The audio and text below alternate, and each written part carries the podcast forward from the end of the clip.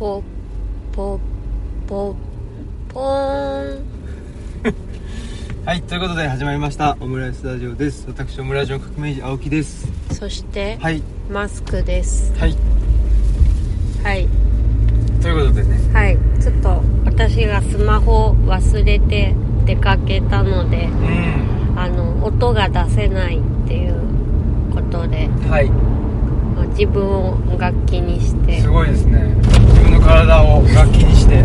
そういうのは上なんか上手にできる人が言うセリフですね。いいですね。はい。ということでえー、っと今はですねあのージブリのねはい。最新作の、えー君たちはどう生きるか」をレイトショーで見てきてそうですその帰りにですねあのー車の中で移動式オムライススタジオの中でですね、えーオムラジを収録していると。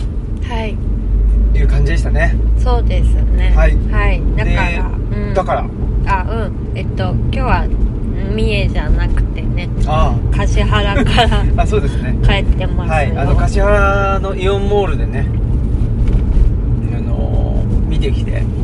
何でもいいですけど橿原のイオンモールでレイトシレイトショーとか見るとそのなんて言うんでしょうね。なんか出口が塞がれちゃってですごいそのまあ塞がれるというか限られちゃうんですよね。なんか、うん。あのー閉まっちゃってね。通路がとかが全部あのおの多くが閉まってしまったりして。だ立体駐車場で迷うっていうことがね。何度もあるそう、ねどう行ったらいいんだろうっていうなんかそのそそうなんですよ。出口が限られちゃうんで。そういつもの行き方で立帰れないんだよね。そうそう立体駐車場に帰れないから、はい。なんかさまようみたいなことがあって、立体駐車場って結構怖いですよね。なんか。怖い。しあれね。うん。なんかそれこそ出られないというか。ねうんそんな人いいないそうだよね。今夜は出られないみたいな。ねえ。したらいいんでしょうか。ならないのかなとかね。ちょっと巨大だしね。ねまあそんなことで。はい。でで見てきましてね、うん。まあやっぱりそのあまり情報をねジブリあまりとか全然出してないかったから、うん。まあ、どんなあのキャラクターがいてどんな背景がとか全然わからないまま見たし、うん。まあまだね公開始まってそんなに2週間ぐらいかな。そうですね。ぐらいしか経ってないんで。でパンフレットもまだなんですよね。ね多分そういうのも情報がうん。出ちゃわないようにっていうこ、戦略なのかなと思うんですけど、うんうん思うんですけど。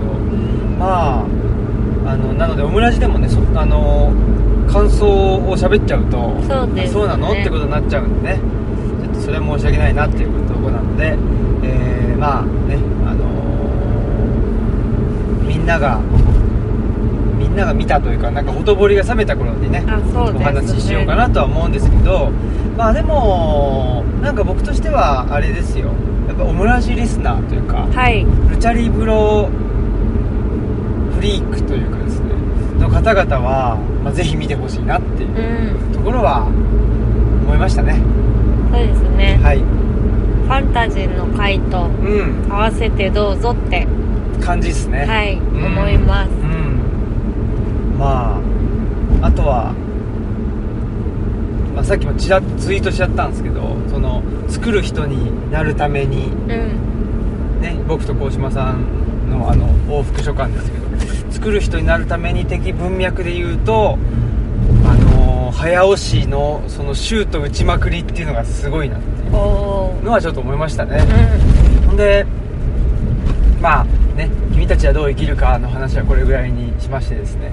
えーっと近況としましては、はい。あの先週というか数日前っていうかあの、まあ、京都でね。んあそうですね。はいはい。あの鴻島さんと成功者さんであの作る人になるためにトークがありまして観光記念トークっていうのがあって。はじめはじめやり。始めやりの そうですね。はい。はい。あの初日ってことでだったんですけど。やっぱその作るとは何かっていう話にもなったし、うん。その僕の言ってる作るっていうのと鴻島さんの作るっていうのがやっぱり微妙に違うっていうか、まあ僕は微妙にぐらいにしか思ってないけど聞く人によっちゃそのなんていうのかな。あのまあ、全然違うじゃんっていうことにもなるかもしれないし。本当なんか人それぞれ作るというのを作るって何なのかなっていうね。なんかそういうことをあの考えてもらえたんじゃないかなとも思うし、えーっと考えてくれてる人が来てくれてたしなんかみんなそれぞれねあの言ってくれたりして非常に面白かったなですねそのツアータイトルが「パスとシュート」っていうはい。ことで,、で僕はその作るっていうのはシュートなんだっていうねことを言っててでまあシュートを打つってことが大事でうん。そのゴールを決めることが大事なんじゃないんですよね。でシュートを打つって、まあ、だからシュートを打つ時にやっぱりそのなんていうのかなちょっと一歩踏み出すっていうね、でそれは一歩踏み出すのはあの他の人から見るとえそんなのね全然一歩踏み出したことにうならないじゃんっていうことかもしれないけどそれは他の人から見てどうっていう話じゃない。うん。その人にとってあのの一歩踏み出すっていうのがやっぱ大事なんじゃないかっていうことでね。うん。で僕はその何かあの形のあるものを作る人間ではないとないのでうん。まあその言葉ねあの、えー自分の思ってることをその思い切って、まあ、一歩踏み込ん踏み出して言葉にするっていうのを作ることであるというふうにまあ言っていたんですよね、で鴻島さんはやっぱりなんていうのかなあの作るを開くっていう本も書いてて、うん。で作るっていうのはもっとその日常的なもんじゃないかっていううん。ことを言っててでまあ確かに鴻島さんはねその作る人作る人というか、まあそれが仕事っていうかね。だからまあねあの一個一個そのなんていうのあの一歩踏み出して一歩踏み出してってやまあ普段普段からやってるのかもしれないけど、うん。あんまりそんな特別なもんじゃないしっていう。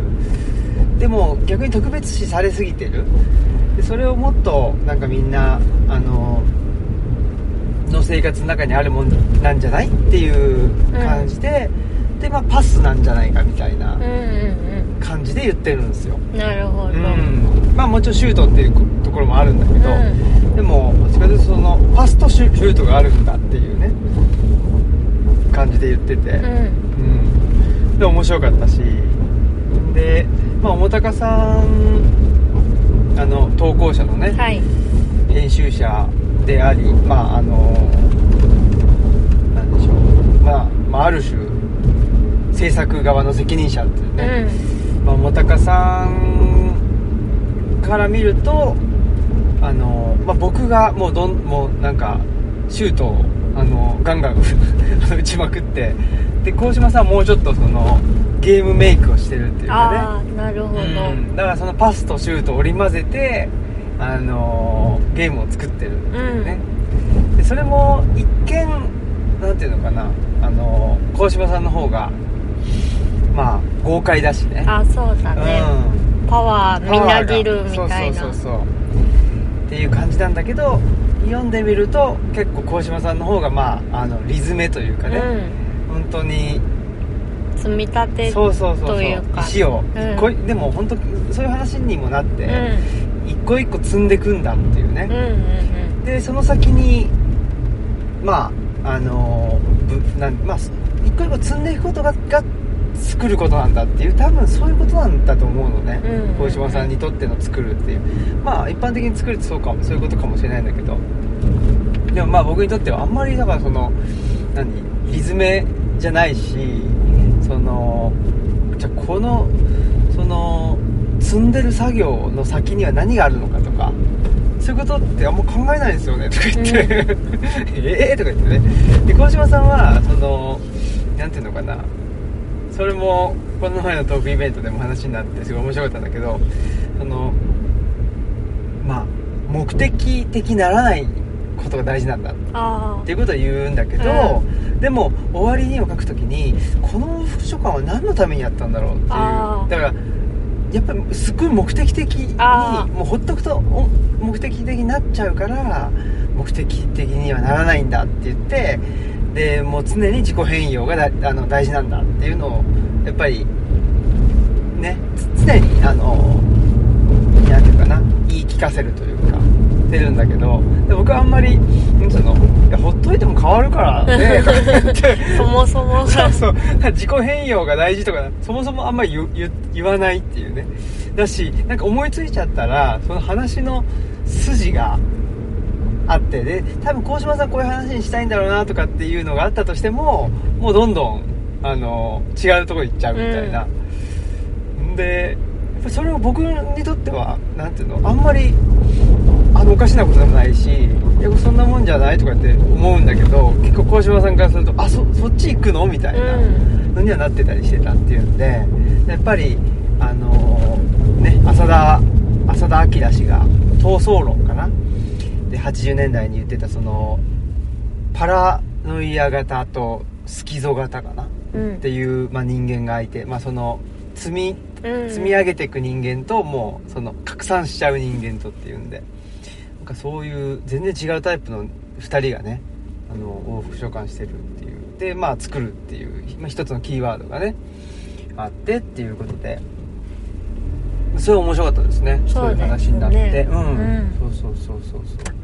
っていうんでね。まああの桃高さんも面白かったっていうふうに言ってくれたからよかったなと思って。っていうねことでしたね。うん。はい、まあね、で、うん。ここからねまた2人で喋うん、そうそうそうそう。っていろんな場所へ行くそうなんんですすよ。ねでたくさん喋るんだけど、まあ一つはねその今度の、えー奈良のねえーっと本の入り口さん、えー8月の5日5日ですね。かな。5日土曜日、うんね、本の入り口さんでやるときはその店主の服部さんもねあのーぜひ、えーまあなんていうのかな、まあ、少しと混ぜてほしいというふうに言ってくれたんでああぜひぜひっていうんで、まあ、3人でもお話ししたりとかあと毎回その作る人になるためににまつわるというかね。直接本の中には出てこないんだけど作る人になるためにに関する本っていうのを紹介していこうっていう、まあ鴻島さんのアイデアもあってそれをね一人お互いに一冊持ち寄るだけでねもう1時間半ぐらいあっという間に経っちゃうんだよね、と思いつつ。でそれでそれもあってねあの前回は僕はあのまあこれオムラジでも喋りましたけどねあのアンドレ・ジットのあのソビエト旅行記。ね。うん。そのあーすごいやっぱり改めてすごい本だなっていうふうに思ったし、うんうん私さやっぱ読んだことないですね。狭き門しか、ううんん、読んだことないんで読みたいなとうん思いました、ぜひぜひ、うん、すごいっすよ。だってあの時代にね1930年代っていうのはねもうソビエトができて、そうですね。うん。まあある種ユートピアとして、うんうんね、労働者が革命を起こして作った国なんて、まあ、世界中にはなかったので、それを作ったでまあいいいい情報ばっかりねもちろん出してるし、でまあ左派左派知識人はみんなあの応援してるわけうんですよ、うん、憧れ憧れもの国みたいな感じで。でそのソビエト作家連盟かな。かなんかにジットまあもちろんジアンドレ・ジットも、ねえっと、左派の知識人だったんで呼ばれたわけ招待されたわけですよ、その招待されたって文脈においてあの旅行記書くのってすげえなっていうかね。まあ、しかも批判されて。そう批判されて からのあの旅行記修正っていうのがやばいってね。めっちゃいいです、そうそうそうそう。シュート力高めてるっていうかね。すごいですよ。大丈夫か？なんか人がふらふら歩いてますね。ちょっと心配な感じですね。心配ですね。はいこんなことでね。だから僕はもうとにかくその作るっていうのはもうシュート打つことなんだっていうことでね。そんなまあシュート打つにまつわる本っていうのを紹介していけたらなというふうに、うん。うん思ったりしてますね。でやっぱりそうすると何ていうのかな。でちょうどその時に僕あの100分で名著のフェミニズムっていうあはい。ねあの、まあ、100分で名著って NHK の人気番組ですけどそれがまああの本になるわけじゃないですか、うん。でそのフェミニズムのやつを読んでてやっぱりなんていうのかなシュートを打つっていうのはなんその、まあ、フェミニズムでもそその時はね加藤陽子さんっていうあはいあの、はい。日本近現代史うの,、んあの先生がいらっしゃいますけど、うん。その加藤陽子さんが伊藤野枝をうん。紹介してたんですよ。あの大杉栄とね、あはい。一緒にあの、まあ、殺されてしまった、うん。ねアナキストの女性の方で、まあ、有名ですけどその方の紹介をしていてんでまあその伊藤野枝の言ってることがすごくまあ幼稚でセンチメンタリズム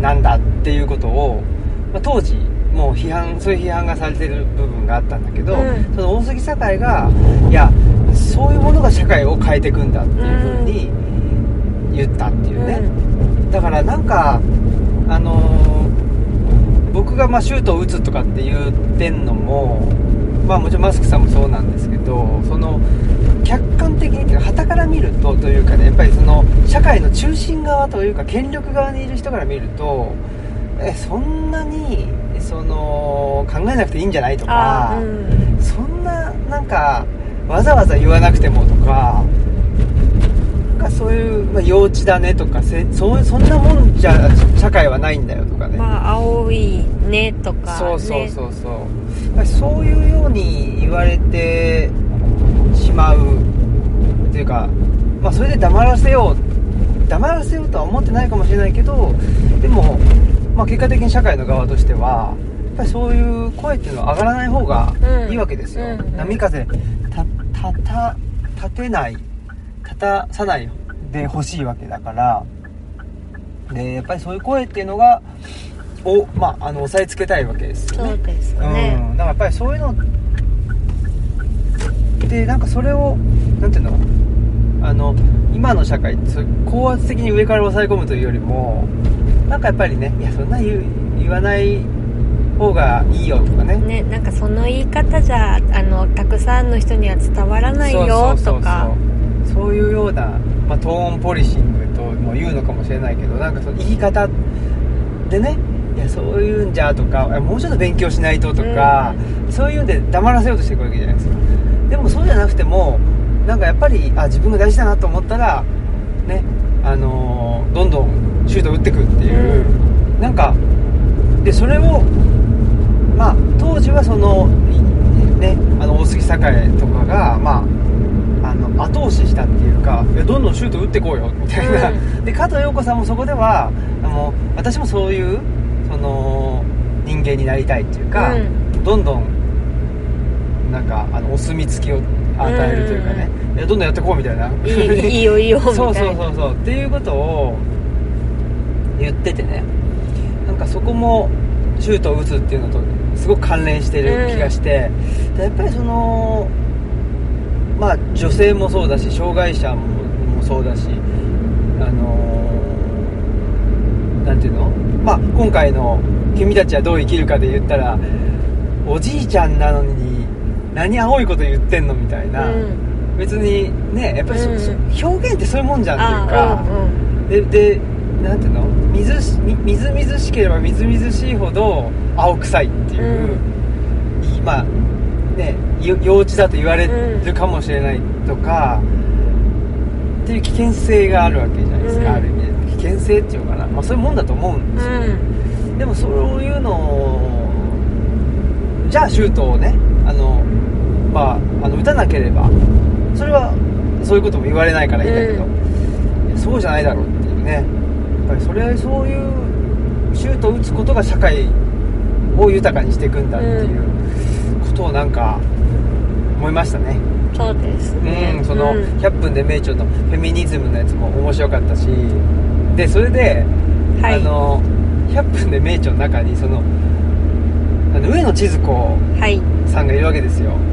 であれもあれもつかその上野千鶴子さんがそのまあ結局だから彼女からするとその伊藤野枝とかもいやあんまり重要じゃないと。アナキズム的な文脈で言うとっていう言うんだけど他のうえっ、とあの人上間さんかな、ん。とかねあの沖縄のうん。ゆ琉球大のあの研究なさってう上間陽子さんかな？ああの方も陽子さんだったかな。名前がちょっと出てこないけど、そうそう。だからねまあいいらっしゃって。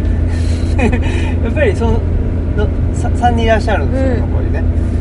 その人たちが、まあ、上野千鶴子に反対はしないんだけど結果的にやっぱり全然違うこと言ってるっていうかいやいや大事でしょみたいな なってて。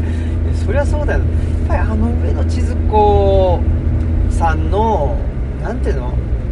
まあ戦い方っていうか、あのあれってまあある一時はそのなんか歴史的な意義はあったのかもしれないけどやっぱりすごいそのねうんなんだろうななんんかかジャッジする側に回ることで上位にうん。行こうとす、ね。勝とうとするようなうん。戦い方に見える、うんうん。でそれがちょっと今の文脈とはあまりに馴染まないのではないだろうかとは思います。うん。本当にねその男が持ってた権力を女がそのうんなんか奪い取るんだっていう、でそその話でしかないっていう。そうやって同じことをしてるだけだからでそれこそなんかあんま好きじゃないですけど女尊男卑みたいなことをしたいの？みたいな、ね。それって意味ないじゃうんん。みたいな、フラットじゃないじゃんっていう。すんごいシンプルに聞こえちゃって。そうですね、うん。すなんか世界観っつうか、だから全然なんかグッとこないっていうかあれなんだけどやっぱりなんて言うんだろうな。そのねまあ女性は社会的に弱かったりするかもしれないけど障害者だってそうだし、うん。まあ、男性なねあの中でだってそういう人がいるしでね年を取ったらとかね子供がだったらとかね、うん。いろんなフェーズがある中の一つうん。じゃないかというか、うんとそう。と思うんで。でだからねその内田先生ももともとねその上野千鶴子批判っていうことをしてたりしたわけでやっぱその批判っていうのはやっぱり未だに有効だなっつうかやっぱりなんていうの？まあそのねあの上野千鶴子さんがのななんていうかな？がやっぱ歴史的なしその意義がね一時あったっていうふうに思った時にその内田先生の批判も歴史的なものになってしまうんじゃないかっていうことも思うんだけどだから今はもうあ何あのゆ有効じゃないんじゃないかって思うけど、いやそんなことはないっていうか、やっぱりうんまあそれはそのなんていうのフェミニズムがさっきのね男性が持ってる権力を女性が奪い返すんだっていう話にしかなってない。でもそれってで仮にじゃあ女性がその権力を社会的な権力を奪い返した時にじゃあその同じ構図になるじゃんであったり、うん。同じ構図にはでもならないよねっていう。だからその身体が違うからあっていう。それは。うん。そこはやっぱりどこまで行ってもまあよ良い意味でも悪い意味でもやっぱりちょっと身体が違うっていう部分をうん。あまりに論じなさすぎてないかっていう。そこはあの僕はやっぱり永久にその何批判？というか、うんその論点は重要だと思うんですよね。そうですね、うん。なんかああまりに観念の中の男と女なのではないかという。そこはそう思いますよ。うん。うん。あだから女性の体を持ってるからこうだとか、うん。男性の体だからこうだってそこはねそんなももちろん言い切れないんだけど、うん、まあでもそう体という具体性があるからこそこうなんかちゃんと止まるっていうか、うん。その膨れ上がらない、うんうんうんその論理にななると思うんです身体をベースにすると、でもなんか膨れ上がっていく方向にいってる観念だけでね、うん。考えるとなんか膨れ上がって収集つつかない感じに思えてしまうかな。そう思いますね、うん。なんか、うん、だから100分で名著って2年くらい前に多分出たやつで上野千鶴子ってまだそんなこと言ってんだって思ったね。なんか最近でもさ再びあうん。結構出始めて、で出てるでしょ、うん。でなんていうのかな、まあ、それはそれでねそれはそれでっつうのかな？なんかあのーまあ重要な人物であるって言われてるけどやっぱりなんかまだその理論に現実当てはめようとししてないしてんだなみたいなのをちょっと感じちゃいましたねまあこれは全然あの本筋の話じゃないんだけど、うん。なんかちょっとそんな感じがしてだからまあの残りのねあの3名の方その100分で名著のフェミニズムののかおっしゃってることはものすごくもうなんていうかアクチュアリティがあるというかあのうんそうだよなという勉強になったんですけど。まあ別に上野千鶴子さんのやつが勉強になってまあある意味勉強になったっていうことでね、うん。はい、まあそんなことでした。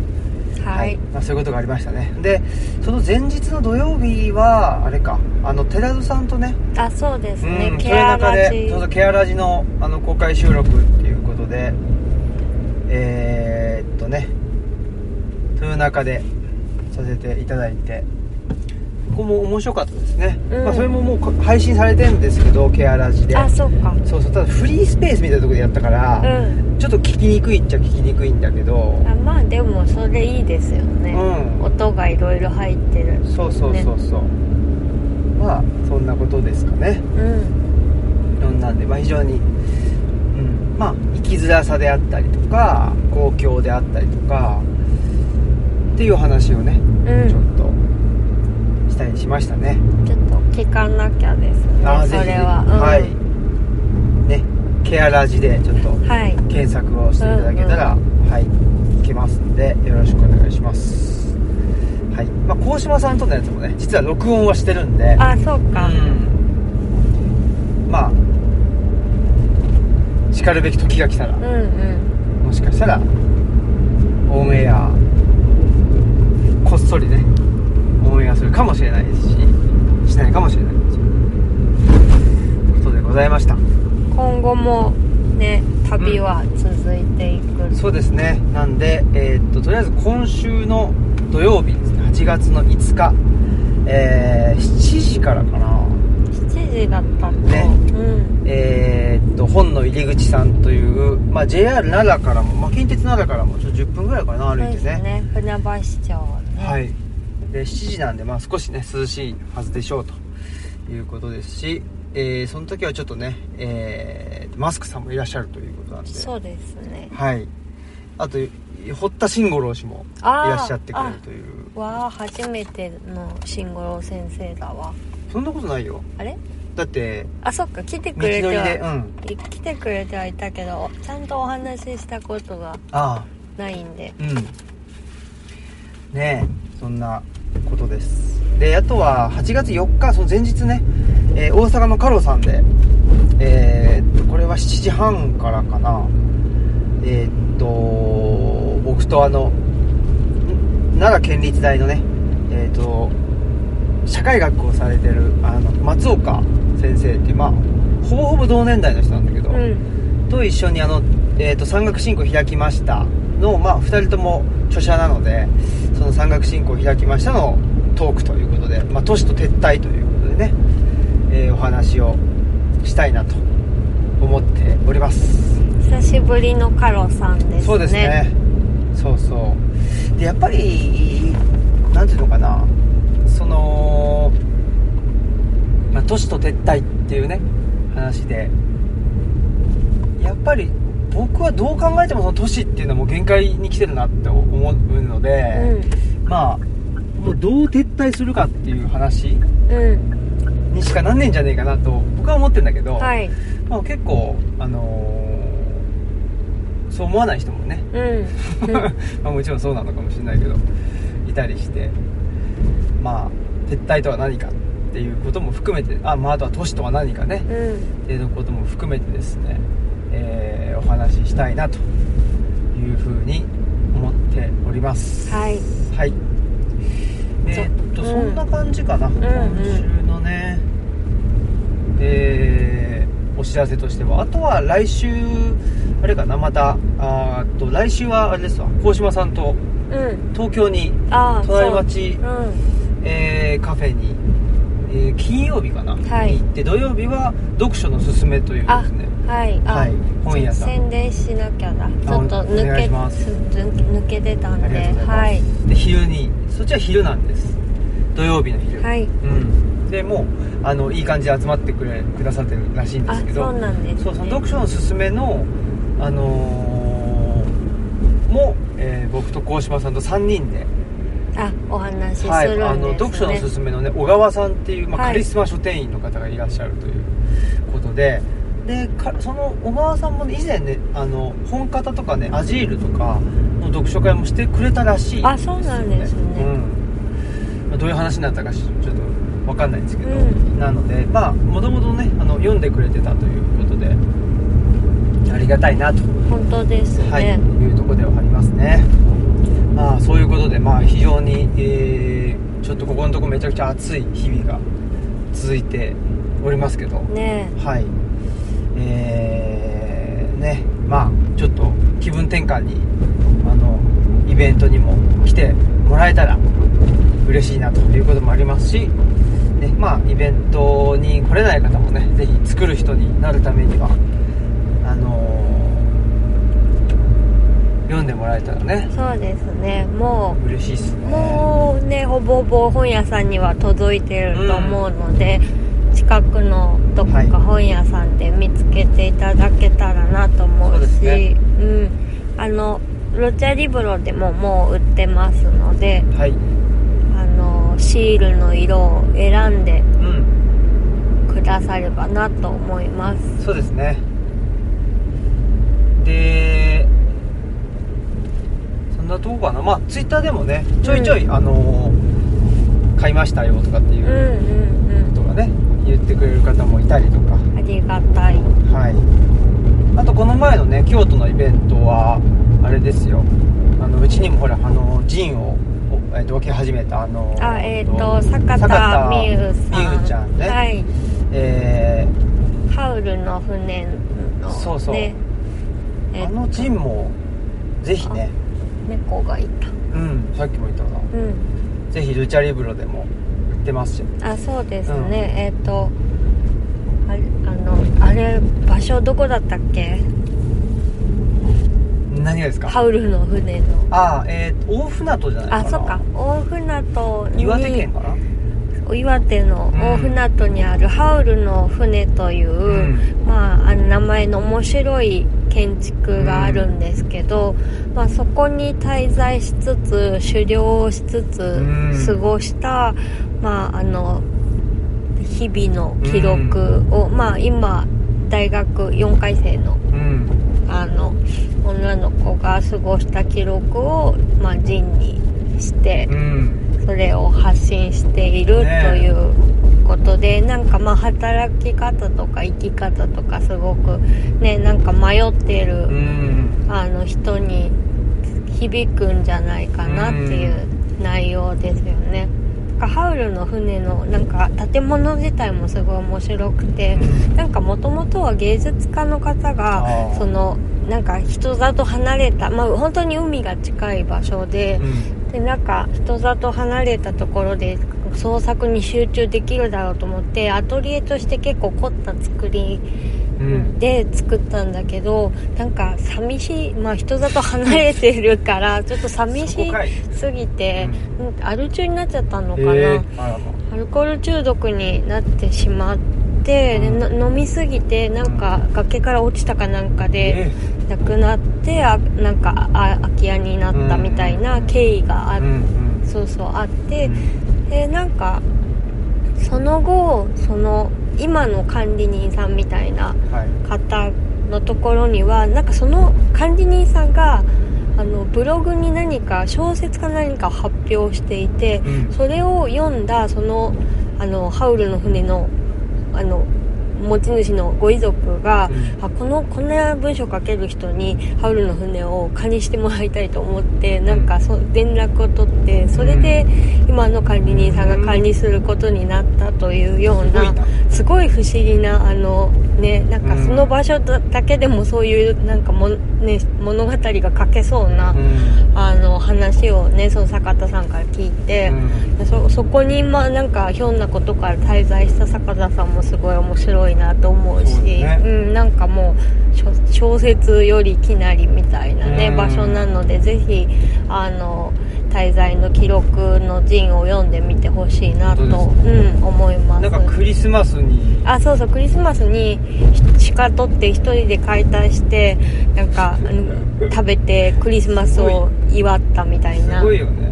すごいなんかあのあれそれ現代の話ですか？みたいねなえ。ぐらい思うけど、でもなんかさ、うん。そのまあ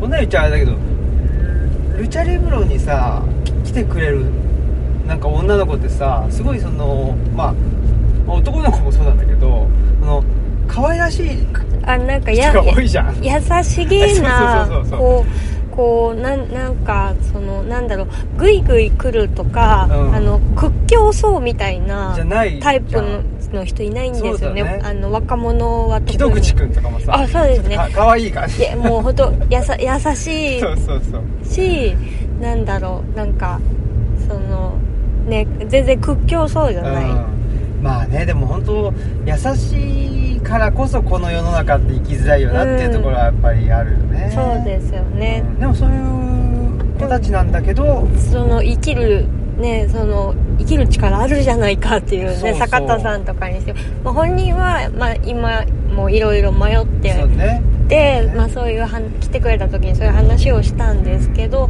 いやでももうめっちゃもっと自信持っていいよねみたいな、うん、感じですよね。うん。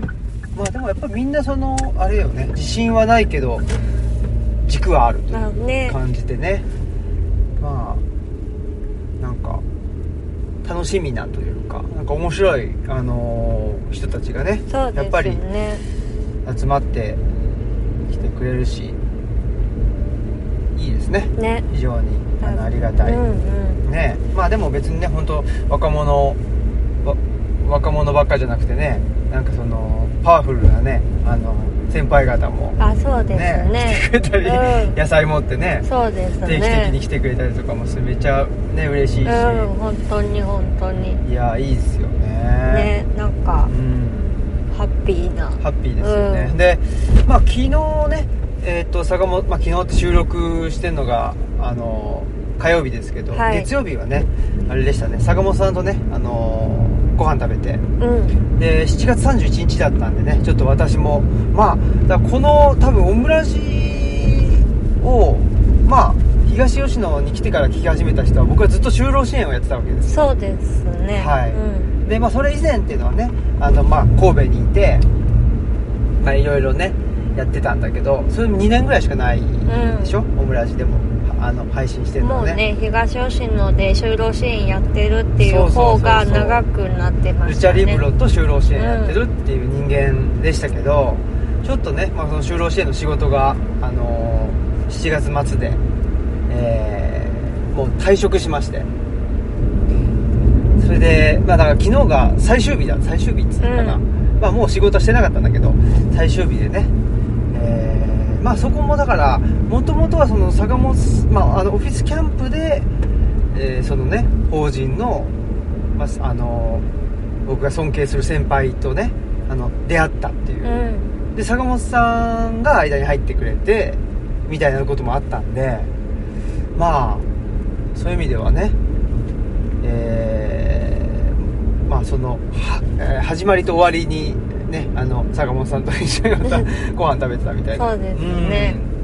うん。そこでね。まあ、まあでも、うんはいはい。よく頑張ったなって。あありがとうございます、本当にねもう組織の中でなんかできる人間じゃないんでね。そういう意味でなんかそこもまあとはいえなんかあこういう組織だったらある程度できんだなとか、まあ、自分のできることとできないこともね分かったしできるんだけどそんなやりたくないとかね。あうん。あのーうん、いっていうことも分かったし、まあ非常に、あのーまあ7年ちょっとやってたわけだけど、就労支援ね。そうまあ、うん、めっちゃ勉強にもなったし、でも7年やってたっていう感じはしなくって、しなくってっていうのは、そんなに長い間、うん長くやってたなという気もしせず、うん、まあ、そうね、まあ、ルチャリブロの活動をなんかこ言葉にするためにやってたっていうところが結構ああるんで、まあ、そういう意味で、えーっと、まあ、もうちょっと、なんていうのかな、次の段階、うん。うん、就労支援で言葉にするものはもう、あの、まあ、ななんていうの、すごいじ自己中心的な言い方をすると、もう、あの、なんていうの摂取し終わったっていうか、ちょっとそういうところもあってね。まあ、そんなことで、えー、でしたね。はい。まあそんなんで、8月、まあ今日からというかね、もううん8月からはですね、私、まあ、まあ8月からっていうか、ちょっと、ちょっとだけ、えっ、と、お休みをしてですね、うんちょっとだけお休みを、お休みっつうか、何もしないっていうね、えー、時期があって、また、まあもうね、えー、次が決まってんですけど、まあでも、とはいえ、がっつりしね、どっか行くとかっていうことはせずに、基本的に家にいようと思うので、あのールチャリブロに来てもらうと、あいるよ。いるよっていう、うん。今まではね、ほ ほぼいいやないこれもしかしたら、いやうん。この前誰と喋ってたのかな？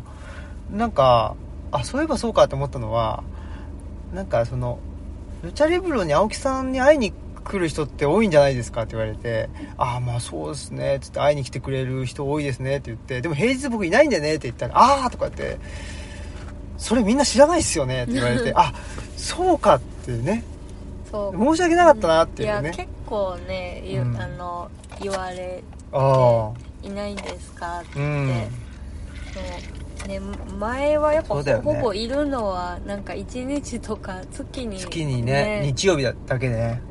って感じだったんで、そういう意味では平日もねあのいる可能性は高いですしぜひねなんかあの声かけてくれたらね。そうですね。まあ何するわけでもないんですけど。まあサイン サインぐらいしかできないんですけどね、うん。ぜひねあのーあとねオムラジ聞いてますとかね。そうです。ね言っていただくとありがとうございますっていう感じで。感じでっていう、まあそれだけですけどね。はい。はい。まあそんなことです。はい。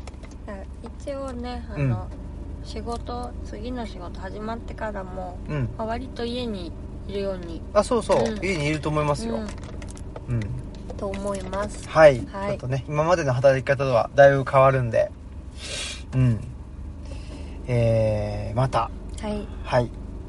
えー、まあオムラジでねあのお話ししていけたらいいのかなと思っております。はい。はい。ジングルとかないんですけどどうしたらいいですか？あもうじゃあ普通に終わりましょうか。あそう？うん。はい。はい。ちょっと今日はでも。あーでもうち何何します？何します？最近読んでる本はどうあですか？読んだ。最近読んでだ本の話の話。の話をしますか？話お。話話。はい。はい。一人エコー。はい。最近は本読んでますか？最近めっちゃあなんでもさ、うん作品作ってたっていう話しなかったっけ？あさそれわかんない。話したっけ？どうでどうでしょう？信楽に通ってたっていう。あそうだね。言ってないんじゃない？あ言ってないか。あじゃあちょっとあの信楽の話の話。信楽の話のまあまあそうですね。はい、なんで信楽に？あそうですね。あのまえー、と9月27から、はい。西荻窪のフォールさんっていう雑貨屋さん、えっと店主のミシナさんという方があの「すべての雑貨」っていう本書いてたりするんですけど、うんうん。そこの雑貨屋さんで、まあ、ルチャリブロ展を、うん。あの開催させてもらうということででもちょっと作品が足りないなっていうので、であの普段は東吉野に住んでる昼間郁美さん、うん。郁美うん。のところで電気窯につい,、うん。ついでにブローチ入れてもらって、焼いてもらってるんだけど、まあ、今ちょっとあの育休中で、うん。窯をた炊かないであろうっていうことで、でなんか窯を窯だけ借りれる施設ないかなって探してたんですよ、はいはい。大体なんかろくろ体験できますとか陶芸教室ですとかでその自分のとにかくあの好きなものを作って、うん。それを焼いてくれるっていう場所が、ん。見つからなくて、うん。でも信楽の陶芸の森っていう施設があるんですけどあのそこだったらあの予約をすれば一般の人でも窯を借りられる。で自分が思ったものを作ってそうん。の準備して持っていったら窯のなんかやり方とか職員さんがある程度やってくれるみたいな、うんうんあのことが分かったので、と7月の26から28ぐらいかな20あ違う25から28ぐらいに、うんうん。うんちょっとあの素焼きとはい。本焼き、うんうん。で素焼きはまあ1日ぐらいあれば焼けるんですけど、本焼きはあの下絵の具つけてろくろあろくろじゃない釉薬塗ってで2日ぐらい焼かないと焼けないんですけど、うん。それをの槍にか通っ通ってもらってました、通っても通ってもらってますっていうのはあれですけど。すいません、まあね。私が運転したんじゃないんで。ああそうですね、うん、1時間半ぐらい。いやそう考えると、うん。結構確かにそうですよね。そのそうだね。僕も一緒にまあはっきり言って信楽に通ってたわけじゃないですか。ません。はい。すいません。通ってでまあ火曜日にまずねうん。素焼きをやって。で次の日に出して。そうで次の日結構大変あでそうそう。そのはい。素焼きと本焼きの間に、あのねや焼く時にあの化粧土っていう白い、はい。あの土みたいなのを塗ってて、それをある程度落として、はい。なんか私はその彫刻刀でその表面のブローチの表面の模様とかを作ってて、そこに化粧土が入り込んで、うん。白い線になるので、うんうん。結構化粧土を落として、うんうん。その上から下絵の具をそうだから塗ってそのす刻んだ模様とか絵とか線がくっきり出るよう、そこに化粧土が入り込んであそそこがくっきり出るように周りの化粧土をあ落とすってことだよね。スポンジで落としてるんですよね、まあなんかもっと落とさないでその白の上に発色良くなるように下絵の具つける人とかも多分いるんですけど、そうだよね、うん私はまあ、模様の方が大重そ要ってことう模様が消えちゃうとうん。嫌なので、うん。結構落とすんですけど落として下絵の具塗って釉薬つけるっていうとこまでが必要で、うんうん。でもそれをまああの窯のある建物の外になんかちょっと机と椅子として使えそうなものがあったから、そうなの。だから結果的に、その窯の部屋ね大きな部屋があって、そこにもいくつも窯があって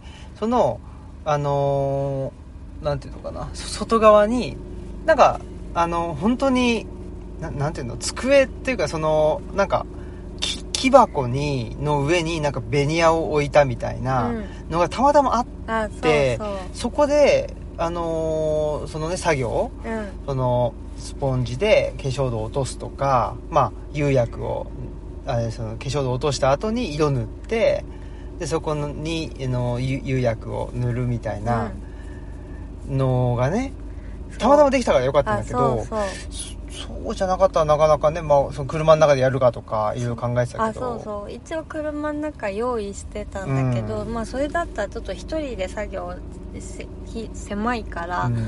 しないといけなかったけど、なんか結局71個ぐらい焼いたんで、ブローチね。そうそう。それはちょっとすんごい大変だったね、うん、ちょっと一緒に結局やってもらって化粧土落とすのと釉薬かけるのとかやってもらったんですけどそうですね。釉薬かけた後にもう釉薬裏についてると、うん。釜にあのブローチがくっついちゃうので、うんそれを落とすっていうのそうもそう。やってもらってあねそうなんです。で僕ねやっぱりそういうなんか細かいうん器用だったよね。そうなんです。よ、うん。結構細かいで繰り返しの作業って好きなんだよね、ってことが分かりまして。なんかそのねなんだろう化粧土を落とすのとかって、まあなんか割とそのな繊細な形のやつとかもあったから、うん。力加減によってはまだ弱いからうん割れちゃったりとかするんですけど、全くい一個も割らずにあのクリアしてたんでわすごいなって思いました。僕多分そのそのものづくりとかに関しては、うんまあ料理も多分そうなんだけど大胆さがないんですよ、うん。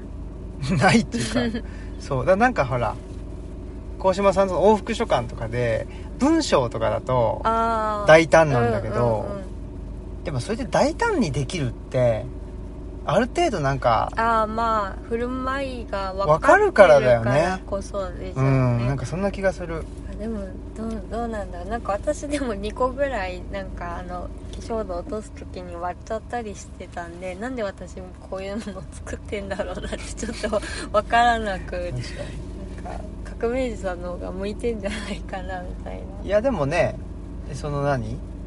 どういう形にするかとかさどういう模様にするかみたいなのは全然わかんないわけだから。うん。うん、まあそのあ何？あるものをブラッシュアップさせるとか、うん。あるものをっていうところは得意なんだけど、うん、だすごいそそこの部分がそんなにその楽しいとた自分的にはもうここうん我慢する作業みたいな作る最終形を得るために追加しなければいけない作業みたいな感じだったそうだよね、ん。だから多分そうその僕文章に関しては0を1にする方が楽しい、うん。だから文章書いた後にその漢字の統一とかその中とかね、うん。そういうのって1のものを1.2にするとかうん。1.3にするみたいな、その作業めっちゃ面倒くさいんだけど、やっぱり作品作りは作品作りっていうかなそのものづくりは01にって多分僕はあんまり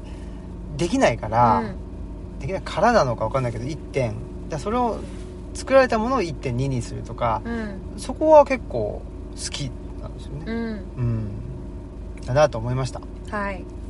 お疲れ様でした、はい。そういうことで。ありがとうございました、うん。そんなことであのー素焼きもね本焼きもはい。両方うまくいきましてそうですね。よかったですね。うん。なんとかかんとか。